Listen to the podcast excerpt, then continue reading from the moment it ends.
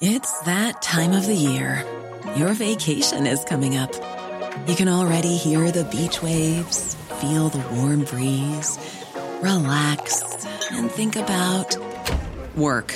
You really, really want it all to work out while you're away. Monday.com gives you and the team that peace of mind. When all work is on one platform and everyone's in sync, things just flow wherever you are. Tap the banner to go to Monday.com.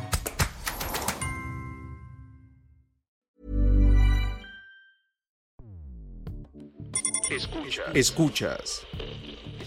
Escuchas un podcast de Dixo. Escuchas Fuera de la Caja con Macario Esquetino.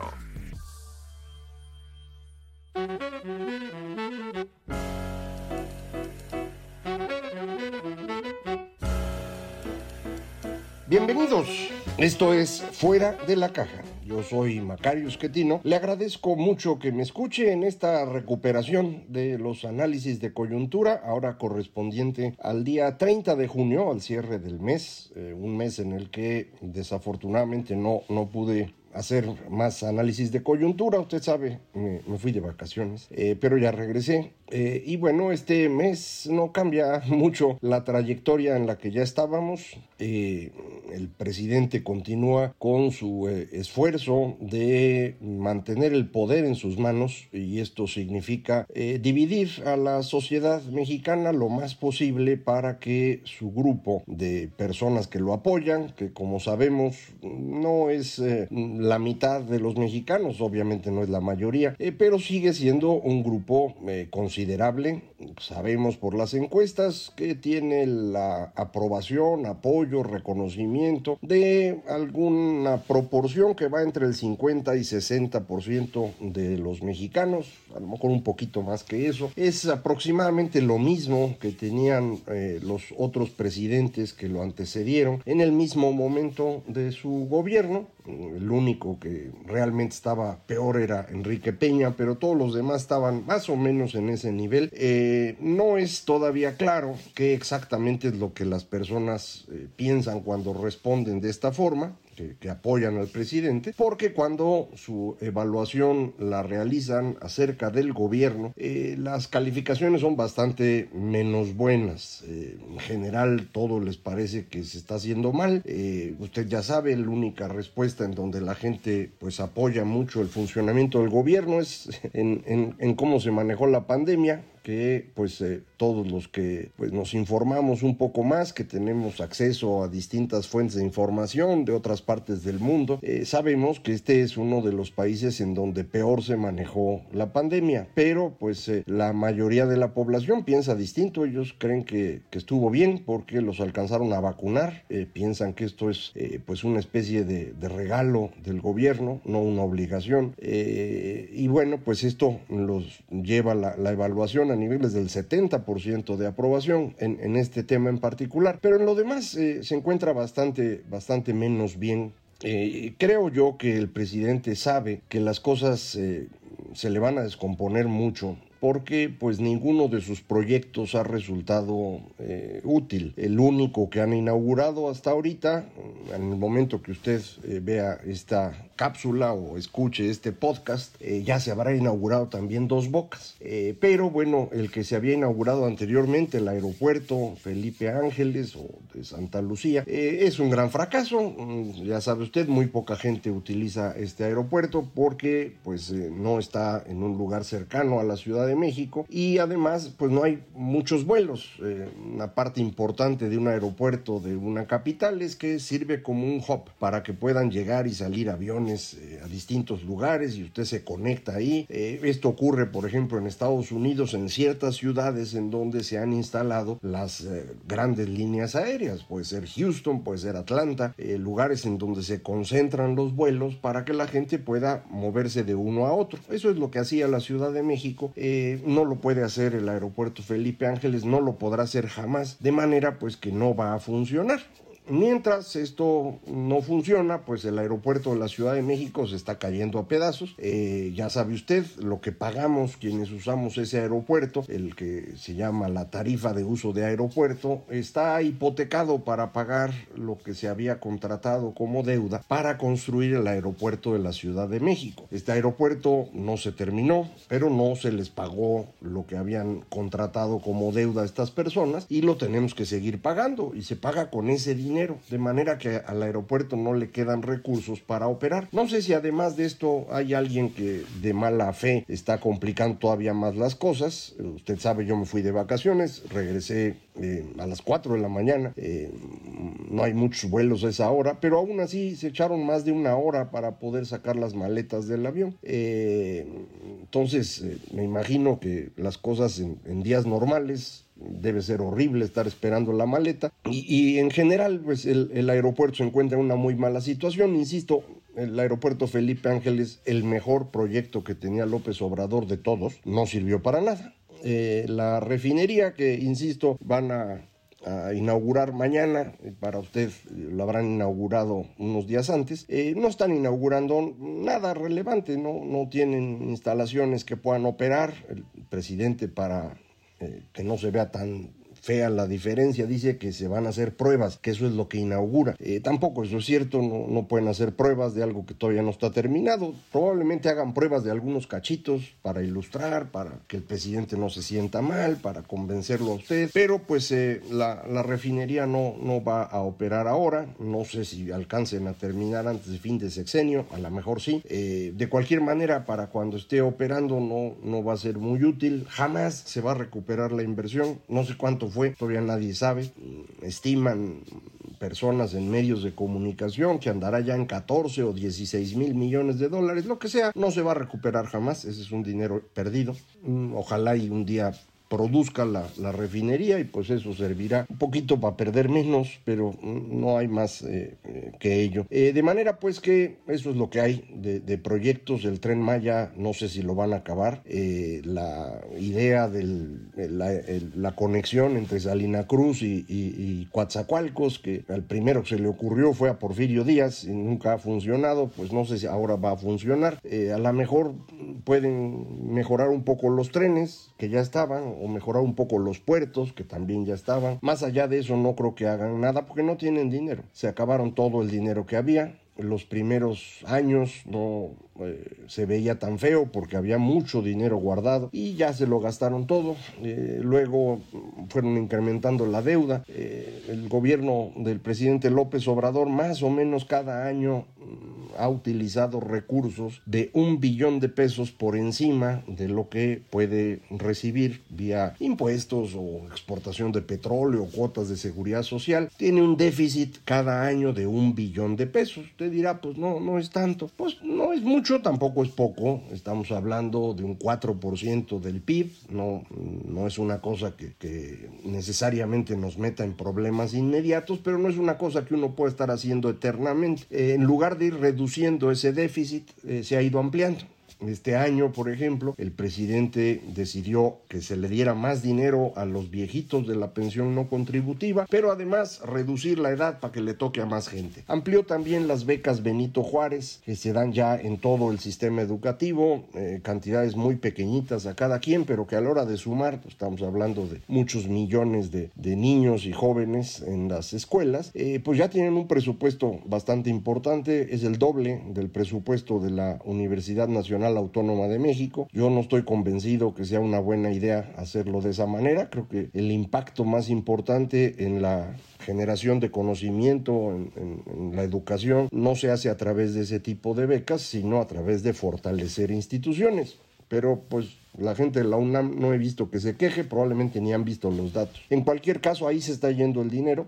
Ahora también se está yendo en este financiamiento a los combustibles. Usted ya sabe que el precio internacional del crudo ha subido mucho por la invasión rusa a Ucrania. Eh, esto no se ha trasladado al precio de gasolina en México porque se quitó todo el impuesto especial que había y se ha estado financiando adicionalmente IVA e impuestos sobre la renta a los gasolineros para que con ello puedan vender barato. Este último cachito no es fácil de estimar, no, no lo he podido hacer. Eh, otras personas que sí han hecho un cálculo y, y creen que puede estar bien, hablan de que serán 300, tal vez 400 mil millones de pesos en un año si se aplicara exactamente este, este apoyo. Eh, en este año no fue todo el año, empezamos realmente en marzo con un poquito y luego fue creciendo, ahorita ya estaremos en esos, en esos niveles. No sabemos cuánto tiempo va a durar el precio elevado del, petróleo, nadie lo puede saber, pero todo indica que el eh, señor Putin en el esfuerzo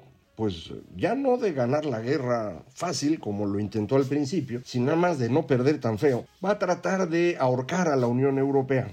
Eh, y esto ocurrirá en invierno cuando necesiten gas natural y no se los venda. Eh, todos saben que eso va a pasar y están tratando de prepararse para evitar que el golpe sea mayor. Eh, hay también la amenaza del señor Putin de impedir que se venda el grano que se produce en Ucrania al resto del mundo. habían puesto minas en los puertos para evitar que salgan los barcos. Entonces, entre una crisis energética y una crisis alimentaria, el señor Putin espera debilitar a Occidente para con que se quede Ucrania solita y entonces los pueda derrotar. Eh, vamos a ver qué ocurre, pero en principio estamos hablando de que esto no se va a acabar pronto y por lo tanto los precios elevados van a continuar. Y esto, pues para el gobierno mexicano es un problema por el costo de subsidiar. Sumado ese costo de subsidiar a los programas sociales, el dinero ya no alcanza. Eh, ya lo habíamos platicado aquí, yo estoy convencido que el gobierno mexicano no va a poder cerrar las cuentas bien durante el sexenio porque está gastando más de lo que debería. Algo similar le ocurrió a Peña Nieto, pero al final trataron de equilibrar las cosas para no dejar un desastre al siguiente gobernante. Ese es el origen del gasolinazo y ese es el origen de la derrota eh, muy clara del PRI. Eh, pudieron haber dejado que compitieran libremente la coalición que encabezaba Ricardo Anaya contra la coalición de López Obrador, pero optaron por no hacer eso, sino por ayudar a López Obrador. Todos eh, suponemos a cambio de impunidad, eh, cosa que se ha visto con, con, claridad, no hay ninguna persecución contra Peña Nieto o alguno de sus funcionarios. El señor Lozoya cuando vino eh, traído precisamente para involucrar gente, pues no se metió con los más importantes de esos, quería culpar a los panistas, luego resultó que sus declaraciones eran todas falsas y ahora pues están metidos ahí en, en un problema. Pero lo importante para nosotros en este momento es la presión que tenemos nivel internacional en los precios ya se está reflejando al interior de México en mm, el arranque de una espiral inflacionaria propia. Eh, no lo había yo visto, hace un rato estuve haciendo números y encuentro que los incrementos del salario eh, medio en, eh, de contratación en el Seguro Social llevan tres meses creciendo al 10% anual. Esto no es normal. No había ocurrido algo similar desde prácticamente el inicio del siglo XXI, cuando la inflación era de 14 o 15% al año. Eh, no es posible mantener la inflación baja si usted tiene aumentos salariales promedio de ese tamaño. Eh, cuando se hablaba de aumentar el mínimo en cantidades grandotas es porque el salario mínimo no iba a tener un impacto en la inflación porque tenía mucho margen para subir, estaba muy bajo. Y eso es lo que pues a todos nos parecía una buena idea, hombre, vamos a mover el salario mínimo. Luego lo subieron demasiado rápido, yo aquí le decía, creo que esto no, no, no es buena idea, va a complicar las operaciones de las empresas que tuvieron que ir compactando los niveles salariales y dejando de contratar. Ahora esto ya se ve con mucha más claridad, no, no están contratando En el mes de mayo se perdieron empleos en el Seguro Social, eh, pero los aumentos salariales son grandotes y para todos los trabajadores, es decir, el salario promedio. Eh, esto implica que ese 10% empieza a convertirse en el piso inflacionario. Si la inflación que tenemos ahorita apenas andaba pegándole al 8, pero estamos subiendo salarios al 10, esto lo que significa es que la inflación ya no va a bajar pronto. Si le suma uno a esto lo que ya comentamos sobre eh, el conflicto entre Rusia y Ucrania o la invasión rusa a Ucrania, que va a durar todo el resto del año al menos, entonces ya estamos hablando de que vamos a tener eh, una presión inflacionaria que va a obligar a alzas de tasas de interés cada vez mayores, eh, frenando con ello más todavía la actividad económica y probablemente provocando una recesión a nivel global y específicamente al interior de México. Eh, en esas circunstancias, un gobierno que no tiene dinero, que no tiene resultados, eh, que tiene muchas presiones de gasto social, eh, pues va a estar en un problema. Eh, y uno diría, bueno, pues ese gobierno podría decir, bueno, miren, sí pasó esto, pero yo a cambio construí todas estas cosas. Pues no hay nada, ninguna sirve. entonces el presidente está enojado está de malas, está desesperado, está viendo cómo nos distrae, eh, organizan ahí cosas para distraer con que si su hijo está más gordo o menos gordo, eh, que si con los niños no, con los niños sí, ahí tienen a la gente discutiendo estas cosas, eh, pero el presidente realmente lo único que tiene hoy es este espacio de odio que se llama la mañanera. la mañanera era una muy buena idea al inicio porque servía para propaganda, para prometer para desconectarse del pasado y culparlo de todos los males, pero ahora ya no puede hacer eso, ya no puede prometer a futuro, ya se está acabando el sexenio, ya no puede culpar al pasado, ya van cuatro años en el que él es el que toma las decisiones, entonces ya nada más le queda encontrar enemigos por todos lados y todos los problemas que hay en México no son culpa de él, son de alguien más. Como usted sabe, asesinaron a, a dos sacerdotes jesuitas, que trabajaban en la Sierra Tarahumara, eh, junto con una persona que se dedicaba a ser guía de turistas en esa región, y el presidente culpó al gobierno de Chihuahua. Eh, muy diferente de lo que ocurrió hace años cuando eh, en un municipio gobernado por el PRD, en un estado gobernado por el PRD, en el que estaba en ese momento López Obrador en la política, hubo una secuestro y asesinato masivo de los jóvenes estudiantes de la normal de Ayotzinapa en el poblado de Iguala. Y en ese entonces no culparon ni al presidente municipal ni, ni al gobierno estatal, sino al Estado. Bueno, ahora no quiere que se haga lo mismo con el caso de los jesuitas. ¿Por qué? Pues porque ahora él es el que está en el Estado. Eh, él siempre ha hecho esto, eh, juzga de maneras muy distintas. Creo que todos los seres humanos hacemos algo similar, pero en su caso es enfermizo la separación eh, y lo es más porque desde esta tribuna que es la presidencia de la República y este ejercicio de la mañanera, pues está llenando de odio a todos. Ahora ha incrementado su conflicto ya no solo con los jesuitas, también con la comunidad judía, eh, con todo mundo, con los periodistas. Ya mataron a un, a un periodista en esta semana en, Tamaulipas y obviamente la culpa será de Tamaulipas. El presidente no tiene nada que ver. Eh, esto no, no, no augura nada bueno insistiría yo, la economía no, no está bien, la gente cree que está bien. Eh, si usted ve las encuestas va a ver que la gente está mejorando su percepción de la economía. ¿Por qué? Bueno, pues en parte porque lo que les reparten de pensión es mayor, eh, las becas que pueden tener los niños en la escuela, que antes no tenían, eh, pues es un dinero que para ellos parece muy bueno. No pueden conectar que ese incremento en su beca o su pensión es un incremento en la inflación a futuro. No, no lo pueden conectar, es normal. Para eso necesita uno dedicarse a este tema y por eso yo trato de platicárselo a usted. Cada vez que el gobierno gasta más de lo que tiene, eh, incurre en déficit, tiene que contratar deuda. Al contratar deuda, lo que está generando es una presión sobre la economía que se va a reflejar en mayores precios eventualmente, si no es que en una contracción de la actividad. Eh, entonces lo que estamos viendo es eso. Si además tiene usted estos aumentos salariales de 10%, que esos no son culpa del gobierno, son decisiones de empresas. Es el sector privado el que está dando estos aumentos grandotes. Eso lo que significa es que todo mundo ya se movió a expectativas inflacionarias muy superiores a las que teníamos. Eso era lo que quería evitar el Banco de México subiendo la tasa. Creo que la subieron lento porque pues, la gente ya está teniendo expectativas muy elevadas y esto va a implicar que la tasa tenga que subir todavía más de lo esperado, ya no al 8, 8 y cacho que esperaban muchos. Yo creo que ya podemos estar pensando en tasas de interés arriba del 10% para los próximos meses eh, y esto ya va a ser un costo relevante para el gobierno, ese es un costo. Sube la tasa de interés, la deuda del gobierno se hace más cara. ¿Con qué la va a pagar el gobierno si el dinero ya se lo gastó en la refinería que no funciona, en rescatar a Pemex, en los programas sociales y además en subsidiar al combustible? Pues no tiene dinero. Entonces, la amenaza de un derrumbe general es muy grande. El presidente pierde la razón, o la pierde más, como usted quiera verlo, y entonces convierte su espacio de la mañanera en un espacio de odio en un espacio de desprecio a los demás, de búsqueda de enemigos, de generación de culpables, eh, porque espera que con eso, pues algunos lo sigan queriendo a él, le crean y empiecen a odiar a los demás y con ello pueda alcanzar a sacar la elección del 24 en favor del títere que él está esperando. Sea la señora eh, Sheinbaum o sea el señor Adán Augusto, que el conde Contar me dijeron el otro día. Ya que le decía yo que era el, el, mayordomo del conde Pátula, otros le dicen Igor, alguien me dijo es el conde Contar, el de la Plaza Sésamo.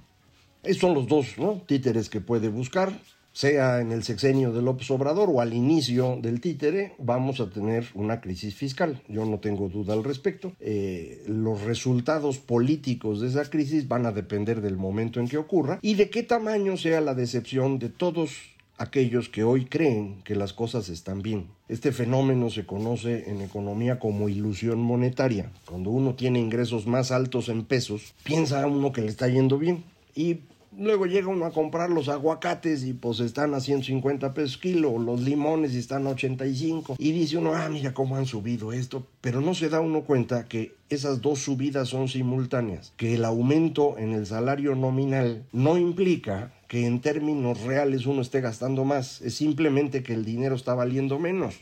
Esa ilusión monetaria, según los economistas, no puede durar mucho tiempo, pero sí dura un ratito. Y eso es lo que yo creo que estamos viendo hoy. La gente está contenta con la economía, cree que las cosas están bien porque está viendo más dinero y está pensando que la subida de precios no es tan significativa. Esto normalmente en unos pocos meses empieza a invertirse y la gente se empieza a enojar. Creo que el presidente percibe que hacia allá vamos, o ya le explicaron, o no lo sé. Eh, y entonces, pues de una vez quiere ver cómo logra eh, consolidar un grupo a su alrededor y odiar a todos los demás. Y en eso está en la mañana. Y eso es lo que vamos a estar viendo. Eh, pero bueno, pues ya andamos por aquí, así que vamos a poder platicar de esto cada semana. espero, bueno, yo quisiera irme de vacaciones otra vez, pero yo creo que no va a ser tan fácil. Entonces, bueno, pues cada semana nos estaremos viendo aquí para seguir platicando. Muchísimas gracias por acompañarme. Esto fue Fuera de la Caja.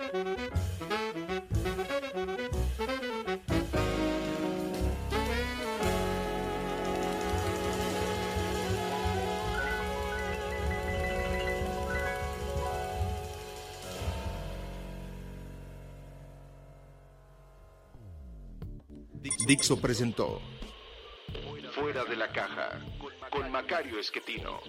La producción de este podcast corrió a cargo de Verónica Hernández. Coordinación de producción, Verónica Hernández. Dirección general, Dani Sadia. Ever catch yourself eating the same flavorless dinner three days in a row? Dreaming of something better? Well, HelloFresh is your guilt-free dream come true, baby. It's me, Kiki Palmer. Let's wake up those taste buds with hot, juicy pecan crusted chicken or garlic butter shrimp scampi. Mm. Hello Fresh. Stop dreaming of all the delicious possibilities and dig in at HelloFresh.com. Let's get this dinner party started.